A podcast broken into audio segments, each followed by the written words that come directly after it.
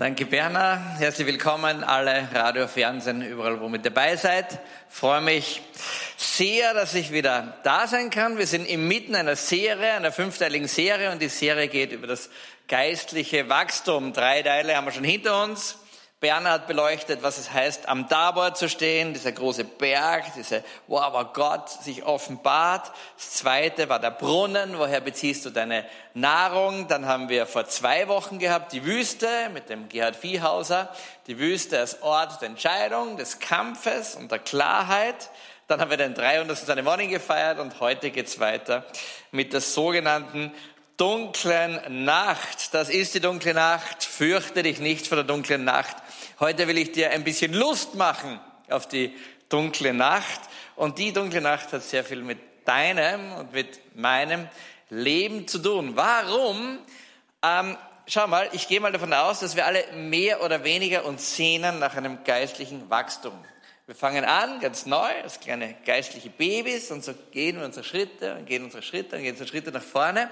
Und alle Schritte, die wir nach vorgehen, alle Wachstumsschritte sind großartig, sind fantastisch. Aber wenn du selber kleine Kinder hast, dann weißt du, es tut auch ein bisschen weh. Wachsen tut immer weh und man muss wissen, was kommt wann, zu welcher Zeit. Der, mein Sohn Moritz, ähm, das bezieht sich jetzt auf ein Alter, wo er circa drei Jahre alt war und ich war gerade auf einer Geschäftsreise. Und ich komme spät abends zurück, lande in Frankfurt am Flughafen und dann denke ich mir, ich kaufe diesen Burschen, schließlich ist er schon drei Jahre alt, ein tolles Buch, weil, hey, Papi war am Flughafen. Flieger, Gepäck einladen, Sicherheitskontrolle, Wow, wow, Hund schnüffelt und so wie es am Flughafen zugeht. Und der soll ja wissen irgendwie, wie das ist, wenn der Papi am Flughafen ist. Und dann kaufe ich ihm diesen Buch, er hat schon geschlafen, bin spät in der Nacht nach Hause und am nächsten Tag sage ich, jetzt komm her, wir haben ein gewaltiges Buch. Er kommt, setzt sich auf meinen Schoß, nimmt dieses Buch, eine Seite, zweite Seite, dritte Seite, vierte Seite, fünfte Seite weggeschmissen. Und ich, hey, hey, hey, hey, hey, hey, hey, hey, stopp, Papi war am Flughafen. Gepäck, Hund, wow, wow, Pilot, alles rausschauen. Kein Interesse dran. Und dann sehe ich ihn, wie er geht und was holt er? Er holt ein anderes Buch, ja? nämlich das Buch von Hallo kleiner Bär. Und wenn du Kinder hast, dann kennst du das. Und es gibt kein bescheuerteres Buch als Hallo kleiner Bär. Das ist so ziemlich das Letzte, was du dir als Eltern wünschst, deinem Kind vorzulesen als Hallo kleiner Bär. Da kannst du mich gar nichts vorlesen. Bei Hallo kleiner Bär, da siehst du nämlich, der Bär bürstet sich die Haare. Der Bär sitzt auf einem Topferl was heißt ein Topferl auf, auf Deutsch von unseren deutschen Freunde? Topferl? Rudi, Topferl? Topferl. Bär sitzt am Topferl, Bär spielt mit einem Ball und Bär geht irgendwo mit einem Regenschirm, eben so einem Sonnenschirm spazieren. Also dämlicher geht's nicht mehr. Und ich, hey Moritz, ja, kleiner Bär, ist schon gut, gell? Das war damals, jetzt Flughafen. Moritz sagt zu mir, Papi, nix Flughafen, jetzt Bär.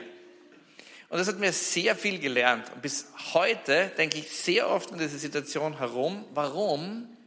Weil das, was er mir da gezeigt hat, ist eigentlich, schau mal, Babi, du hast keine Ahnung, wie meine Entwicklung ist.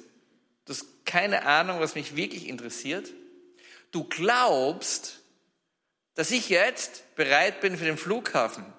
Aber ich will nicht in den Flughafen rein, sondern das, was ich jetzt machen will, ist, Bär. Ich will mich jetzt mit dem Bären beschäftigen, weil das passt zu der Entwicklungsstufe, wie ich jetzt bin. Und wenn ich reif bin, dann gehe ich weiter in die nächste Stufe und dann kümmere ich mich nicht mehr um den Bären, sondern dann lese ich Flugzeug. Und das hat extrem viel mit unserem geistlichen Leben zu tun, weil da ist es komplett gleich. Das ist komplett gleich. Und wenn wir, wenn wir geistlich auf einer Reise sind und geistlich wachsen, dann kann es ganz oft passieren, dass wir einfach die falschen Dinge zur falschen Zeit tun oder die richt, eigentlich richtigen Dinge zum falschen Zeitpunkt machen. Und dann knackst unser Wachstum ein und wir kennen uns nicht mehr aus. Und deswegen ist es so entscheidend, dass du weißt, dass du grundsätzlich kannst das Mikro ein bisschen leiser machen, dass du weißt, dass du grundsätzlich in einem geistlichen Weg des Wachsens bist und dass es in Stufen vergeht und dass du weißt, wie diese Stufen ungefähr gehen, damit du einordnen kannst, was du erlebst. Und so ist es mit der dunklen Nacht. Wenn wir, weißt du, wenn wir, wenn wir geistlich wachsen und von einem Schritt auf den anderen gehen, da haben wir so ganz typische, einfache Challenges, immer wieder irgendwie so vor uns liegen, ja. Zum Beispiel Zweifel. Zweifel ist so ein ganz ein Klassiker. Ich glaube, Benedikt, Papst Benedikt hat gesagt, Zweifel ist die Mutter des Glaubens. Und wenn du jetzt in einen Zustand des Zweifeln kommst und sagst, wow, kann es Gott wirklich geben, das wäre alles zu schön, wenn das so wäre, oder mag mich Gott wirklich und all diese Lebenslügen, die auftauchen, das gehört ganz normal dazu und so gehört ganz normal betrachtet. Oder so typische Dinge sind für den nächsten Wachstumsschub sind Abhängigkeiten von Personen. Schau da zum Sunday Morning, vielleicht bist du zum ersten Mal da, zum zweiten Mal, zum dritten Mal da. Vielleicht bist du nur hergekommen, weil eine Freundin dich mitgenommen hat. Und wenn die Freundin beim dritten Mal sagt, sie geht nicht mit, dann sagst du, na dann gehe ich auch nicht mit. Ja? Weißt du, so, das sind so Bürden, die wir haben, ganz einfache. Oder wie oft erleben Menschen Enttäuschungen im Leben. Sie gehen in eine Gemeinde rein, sie sind irgendwo dabei und sind, fühlen sich einfach enttäuscht, weil sie andere Erwartungen haben und sagen dann, nein, das ist nichts für mich. Oder die Herausforderung, dass du dein Leben ändern könntest. Weißt du, wenn du geistig wachst, dann kommen Realitäten in dein Leben rein und dann kann irgendwann mal der Punkt kommen, wo es heißt, hey, ich glaube, es ist gut, oder du spürst selber in dir drinnen, dass es gut wäre, dein Leben zu ändern. Und das ist unangenehm. Oder Ringen um Wahrheit, geistiger Stolz und so weiter. Und dann gibt es einen ganz großen Punkt in diesem geistlichen Wachsen. Und das ist folgender, dass dir vorkommt, dass Gott einfach nicht mehr in dieser Nähe in deinem Leben ist, wie du es schon mal erlebt hast. Und das ist die dunkle Nacht. Die dunkle Nacht ist ein Zustand von einer gefühlten Gottferne. Und es kann ganz unterschiedliche Gründe haben. Das kann natürlich auch daran liegen, dass du einfach ein schräger Vogel bist oder dass du dich irgendwo in ewige psychodynamischen Dinge rein verrennst. Aber im gesunden geistlichen Leben ist es ganz normal, dass dieser Zustand der dunklen Nacht kommt, dass dieser Zustand von dieser gefühlten Gottferne kommt. Es ist ein fetter, ein fetter Schritt Richtung einer innerlichen Reife. Und ich will dir mal so ganz kurz erklären, was so eigentlich der Background ist und wie das eigentlich so läuft mit der dunklen Nacht. Ich war schon x-mal verliebt in meinem Leben. Zum ersten Mal mit, keine Ahnung, sehr jung und dann ein Jahr älter nochmal und ein Jahr älter nochmal und ein Jahr älter nochmal und ein, ein Jahr älter nochmal und immer unsterblich. Und, und wenn die nicht die Frau meines Lebens wird, dann hat mein Leben keinen Sinn mehr, so irgendwie. Ja. Heute denke ich mir, oh my goodness. Na, stell dir vor, die erste, die zweite, die dritte oder die vierte wäre es geworden. Na bitte, wie würde mein Leben ausschauen? Ich, ich, ich, ich weiß es nicht. Aber weißt du, man verliebt sich sehr schnell mal irgendwo. Sehr schnell verliebt man sich heute in irgendeine Person. Und vielleicht hast du schon mal gelesen, so in manchen Zeitungen drinnen irgendwo, ein Promi sagt, ah, ich kann ohne sie keine Sekunde leben, wenn sie nicht bei meinem Leben wäre, ich würde sterben. Und solche Dinge irgendwo. Und dann vielleicht hast du es selber auch erlebt, wenn du in deine Beziehung reinschaust oder dein Leben reinschaust, dass es so Punkte gibt, wo du total verliebt wirst. Es ist großartig. Isn't it great? Du brauchst nichts zum Essen, du brauchst nichts zum Trinken. Was kümmert dich die Welt? Was kümmert dich Schule, Studium, Beruf? Alles völlig egal, ja. Du gehst barfuß über Stoppelfelder, du badest in jeden Brunnen, an jeden öffentlichen Ort. Du machst unglaublichste Dinge für deine große Liebe, ob Mann oder Frau, dass man sagt, wie gibt's das? Wie kann man so viel Energie aufbringen? Das geht ganz von selber. Es geht alles geht von selber und es ist großartig. Und dann kommt man zusammen. Und jetzt gibt's eine Kurve. Und die Kurve geht leider nach unten und nicht nach oben. Und diese Kurve heißt, dass deine so massive Verliebtheit Schritt für Schritt ein bisschen abnimmt. Da kommt der Alltag und dann siehst du plötzlich deine geliebte Frau in Leggings mit vier Löchern in der Früh und du denkst dir, was ist denn jetzt los? Ja? Und dann kommt halt, also es, es, es, die Verliebtheit geht irgendwie ein bisschen weg. Die geht ein bisschen weg. Die Kurve geht nach unten. Dann kannst du sagen, oh no, oh no, oh no, oh no. Aber jetzt kommt die gute Nachricht. Es gibt eine zweite Kurve, die fängt unten an und die Kurve geht nach oben. Und weißt du, was diese Kurve ist? Das ist eine Kurve von wirklicher Verbundenheit und von Vertrautheit. Das ist eine Kurve, die steigt, wenn das Vertrauen wächst, wenn man gemeinsam Challenges überwunden hat, wenn man Schwierigkeiten meistert. Man hat die ersten großen Streits in seiner Beziehung und man kommt durch diese Streits durch und man merkt, man ist sich eigentlich näher gekommen in Wirklichkeit und nicht ferner geworden. Und diese Kurve steigt und je mehr Challenges das sind, je mehr Alltag das sind, je mehr Dinge das sind, in die du dich hinein investierst und wo du offen und scharf bleibst in deinen Gedanken und dich nicht zurückziehst und nicht einigelst, nicht abhaust und dir die Mühe machst, diese Dinge in deiner Beziehung durchzukämpfen, desto mehr steigt diese zweite Kurve. Und das, was wirklich tragt, das, was wirklich entscheidend ist, das, was der wirkliche Hammer ist, ist diese zweite Kurve. Und vielleicht hast du schon mal gesehen, so das klassische Bild, ein älteres Ehepaar, das einfach nur da sitzt, gar nicht viel sagt, aber du merkst die komplette Verbundenheit. Du merkst komplett, dass die Herzen zusammen sind, dass man sehr gut weiß über den anderen. Und das Problem heute ist, dass die Menschen nicht bereit sind und viele Menschen nicht bereit sind, in diese zweite Kurve hinein zu investieren. Und das kostet dich. Da musst du einen Schritt zurückgehen. Das kratzt an deinem Ego. Das zeigt dir, dass du vielleicht doch nicht immer recht hast. Das zeigt dir, dass du zugeben musst, dass Männer und Frauen unterschiedlich denken, unterschiedlich fühlen, unterschiedlich Dinge wahrnehmen in deinem Leben. Das kostet dich Investment an Emotionen und dann an, an Ringen und an komischen emotionalen Spielchen, wo du sagst, na bitte, soll ich jetzt zuerst was sagen oder sagt der zuerst was? Na, ich sag sicher nichts. Ja, und dann nach zehn Minuten sagst, ah, okay, pfeif drauf, ich sag halt was. Und der andere denkt sich genau das Gleiche. Das kostet. Das ist mühsam. Das ist anstrengend. Aber das, was rauskommt, ist großartig. So. Und wenn du heute sagst, ich bin nicht bereit, diesen Preis zu zahlen, ich bin nicht bereit, dort hinein zu investieren, ich bin nicht bereit, das zu tragen, dann passiert genau das. Ich bin so verliebt, es ist großartig, ohne dich kann ich nicht leben, klacker, klacker, klacker, das Gefühl nimmt ab. Du, Schatzi, wir haben uns ein bisschen auseinandergeklebt, gell, weißt du, ähm, das ist jetzt nicht mehr so wie früher, gell, aber du, meine Gefühle waren so stark zu dir, gell, und jetzt,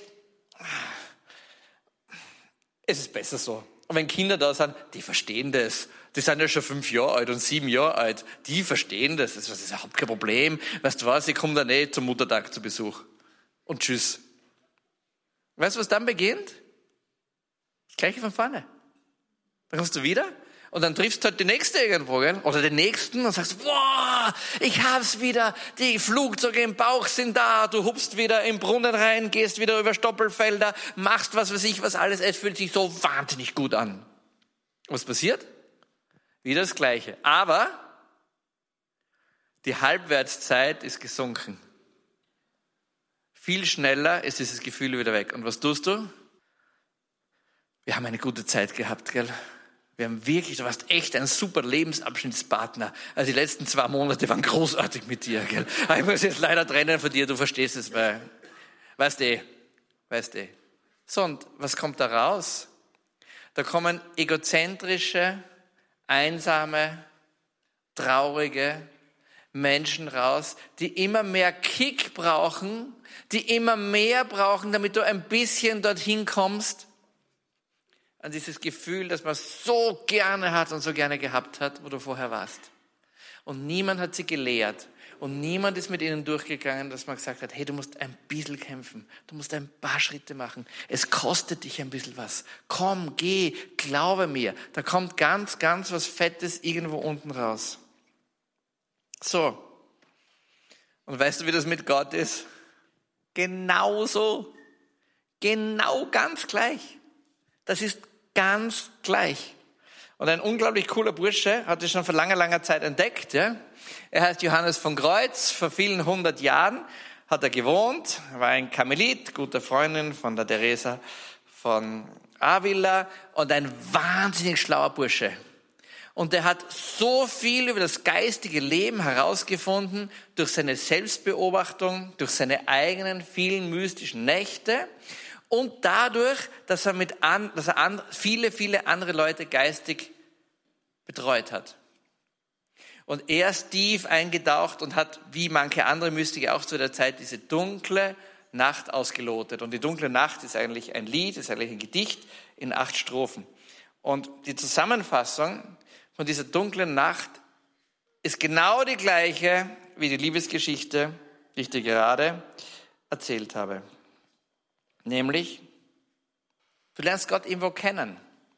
Entweder überwältigt er dich und du sagst, boah, er bricht wie ein Nichts in mein Leben rein. Oder er klopft ganz zart an deine Tür an und umwirbt dich. Oder Schritt für Schritt lernst du diesen Gott kennen, indem du dich beschäftigst mit ihm, indem du beginnst, seine Stimme zu hören und so weiter. Und du hast so eine Verliebtheit und du hast in dir drin, dass du sagst, boah, ich kann ohne Gott, ich kann ohne den Heiligen Geist nicht leben. Und es ist wunderschön und es fühlt sich großartig an. Und das ist super so. Aber wenn du geistig wachsen willst, dann kommt sie irgendwann mal, diese dunkle Nacht. Und die dunkle Nacht ist, muss nicht eine Nacht sein, die dunkle Nacht ist ein, ein Zustand.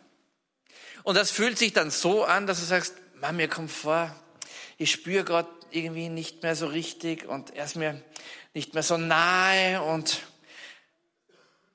was mache ich falsch in meinem Leben? Und dann fangst du an, all mögliche Dinge zu machen, damit das wieder so wird wie vorher. Genau wie in einer Beziehung. Und so ganz typische Dinge sind, dass du sagst, boah, vielleicht muss ich mehr beten. Ich muss mehr beten. Wenn ich mehr bete, dann wird das wieder so. Und dann fangst du an zu mehr beten, noch mehr beten, du machst alles Mögliche, gell? Und es wird aber trotzdem nicht so, wie es früher war. Oder ganz ein Klassiker in unserer Zeiten ist das. Vielleicht kennst du solche Leute, vielleicht bist du selber so einer. Du bist auf irgendeiner Konferenz, du bist auf der MEA-Konferenz oder einer Hillsong-Konferenz oder irgendwo und sagst, wow, ich habe Gott so intensiv gefühlt, es war großartig. Dann fährst du nach Hause, gell, dann bohrst in deiner Nase herum, gell, sitzt in, dein, sitzt in deiner Couch drinnen, isst Soletti und Chips, bis dir schlecht wird, gell, und denkst, ich weiß nicht, ich weiß nicht, ich weiß nicht, ich weiß nicht. Vorher war alles so toll, gell. Und dann hast du den großartigen Plan und sagst, du fährst einfach wieder zu, fährst einfach wieder zu einer Konferenz, weil dann wird es wieder so, wie es früher war. Und dann fast. Und dann hast du wieder das Gefühl. Und dann fährst du zum nächsten und zum nächsten. Und du brauchst immer mehr Konferenzen. Du brauchst immer mehr dazu, damit du das Gleiche hast, was du so gern hättest. Und weißt du, was du da machst? Da machst du Abwehrmaßnahmen für deine Reifeschritte. Paulus spricht mal so großartig in, ähm, im Korintherbrief, wo er sagt, liebe Leute, ähm, ich, ich kann mit euch gar nicht gescheit reden. Das, was ihr jetzt da habt und das, was ihr jetzt da kriegt und das, was ich zu euch gebe, das ist Muttermilch. Ich gebe euch Muttermilch. Aber das, was ihr eigentlich braucht, ist normale Nahrung, ist harte, handfeste Nahrung. Aber er hat damals schon gesehen, dass die Leute nicht bereit sind für handfeste Nahrung. Kennst du das, wenn du ein Baby säugst? Also ich kenne das ja aus eigener Erfahrung. Ich habe schon viele Kinder gesäugt an meiner Brust. Aber Frauen wissen das, dass ein Kind und dann irgendwann kommt der Augenblick, wo du sagst, so jetzt, jetzt ist es mal, jetzt ist es mal gut, dass du weggehst irgendwie, gell? Und dann tut man das Kind weg vom Busen. Und was macht das Kind dann? Ich will den Busen haben, ja. Und das macht man halt dann immer länger und dann tut man es locken mit allen möglichen anderen Dingen. Schau, magst nicht ein bisschen Pizza essen? Nein, Pizza mag ich gar nicht essen. Schweinsbraten mag ich auch nicht essen. Es will einfach an der Mutterbrust sein. Und er vergleicht unser geistiges Wachstum mit, mit, mit so einem Baby, wo wir sagen, wir suchen mit allen Mitteln dieses erste Hochgefühl, diese erste Liebe, dieses erste Versorgtsein, dieses erste Umworbensein. Aber Gott nimmt uns und führt uns in die dunkle Nacht. Er nimmt dich vom Busen weg und stellt dich an einem Ort des Reifens. Und so wie das Baby eine Zeit des Reifens braucht, bis es umsteigt von der Muttermilch auf die Feste, genauso ist es mit dir. Es ist kom komplett gleich. Es ist komplett gleich. Und das Baby schreit und du schreist. Und ich schreie auch. Und ein Riesenproblem heute in Kirchen und Gemeinden ist, dass wir tolle Christen haben, Aber weißt du, wo sie hängen? Am Busen. Mit 20 Jahren. Mit 30 Jahren. Mit 50 Jahren und mit 70 Jahren. Weil niemand dieses Kind geführt hat in eine dunkle Nacht hinein, weil niemand diese Person begleitet hat in diesem Augenblick des Reifens. Und so wächst du dann. Und das ist nicht lustig aufs Erste. Und das fühlt sich ganz schrecklich an. Das fühlt sich traurig an. Und du sagst, boah, was ist da los? Was ist da los? Was ist da los in meinem Leben? Das, das, es ist nicht mehr so wie früher. Gott mag mich nicht. Gott gibt's vielleicht gar nicht. Es ist alles weg. Oder du wirst, oder du wirst reingeführt in einen Verlust, in eine Trauer. Es stirbt jemand in deinem Umfeld. Es, gehen, es gibt Brüche in deinem Leben. Beziehungen brechen auseinander. Oder wie bei mir, es kommt eine große Krankheit, die da ist. Das sind dunkle Nächte. Und Johannes von Kreuz ist so clever. Weißt du, was er sagt, was du tun sollst, wenn du in so eine dunkle Nacht hineinkommst? Hier kommt die Antwort. Nichts. Was tun wir? Wir tun alles, damit es wieder wird wie vorher. Was machen wir dadurch? Die dunkle Nacht wird länger und länger und länger, weil Gott sagt, hey, du musst das checken, du bist jetzt 28, du kannst nicht am Busen hängen. Ich meine, mit 28 schon wieder, aber das ist ein anderes Thema. Und wenn du in diese dunkle Nacht hineingehst, gell, dann sagt Johannes von Kreuz, und das ist seine Key Message, ja, mach keine Abwehrmaßnahmen. Versuch nicht, die dunkle Nacht zu verkürzen, dröhn dich nicht zu, fahr nicht auf Konferenzen, ändere dein Gebetsleben nicht großartig, sondern lass es einfach stehen, so wie es ist. Und ich führe dich in große Tiefen hinein. Und es wird nicht nur gut werden, sondern es wird sehr gut sein, wohin ich dich führe. Und das hat so wahnsinnig viel mit deinem und meinem Leben und mit dieser ganzen Gemeinde zu tun, weil wir gehen alle unsere Wachstumsschritte. Und die Wachstumsschritte gehen nicht immer nur mit yeah, yeah, yeah, es ist so toll, es ist so großartig, sondern sie gehen hinein in diese dunkle Nacht. Und das ist nicht schlecht und fürchte dich nicht. Und es ist gut, dort hineinzugehen. Weißt du, was du nicht machen sollst in einer dunklen Nacht? Entscheidungen treffen und sagen, so, jetzt reicht's, ich cancel. Du sollst nicht irgendwelche übertriebenen Dinge machen. Du sollst dich nicht zudröhnen. Du sollst nicht irgendwelchen anderen Dingen nachhängen und anhängen, sondern sag einfach, Gott, da bin ich.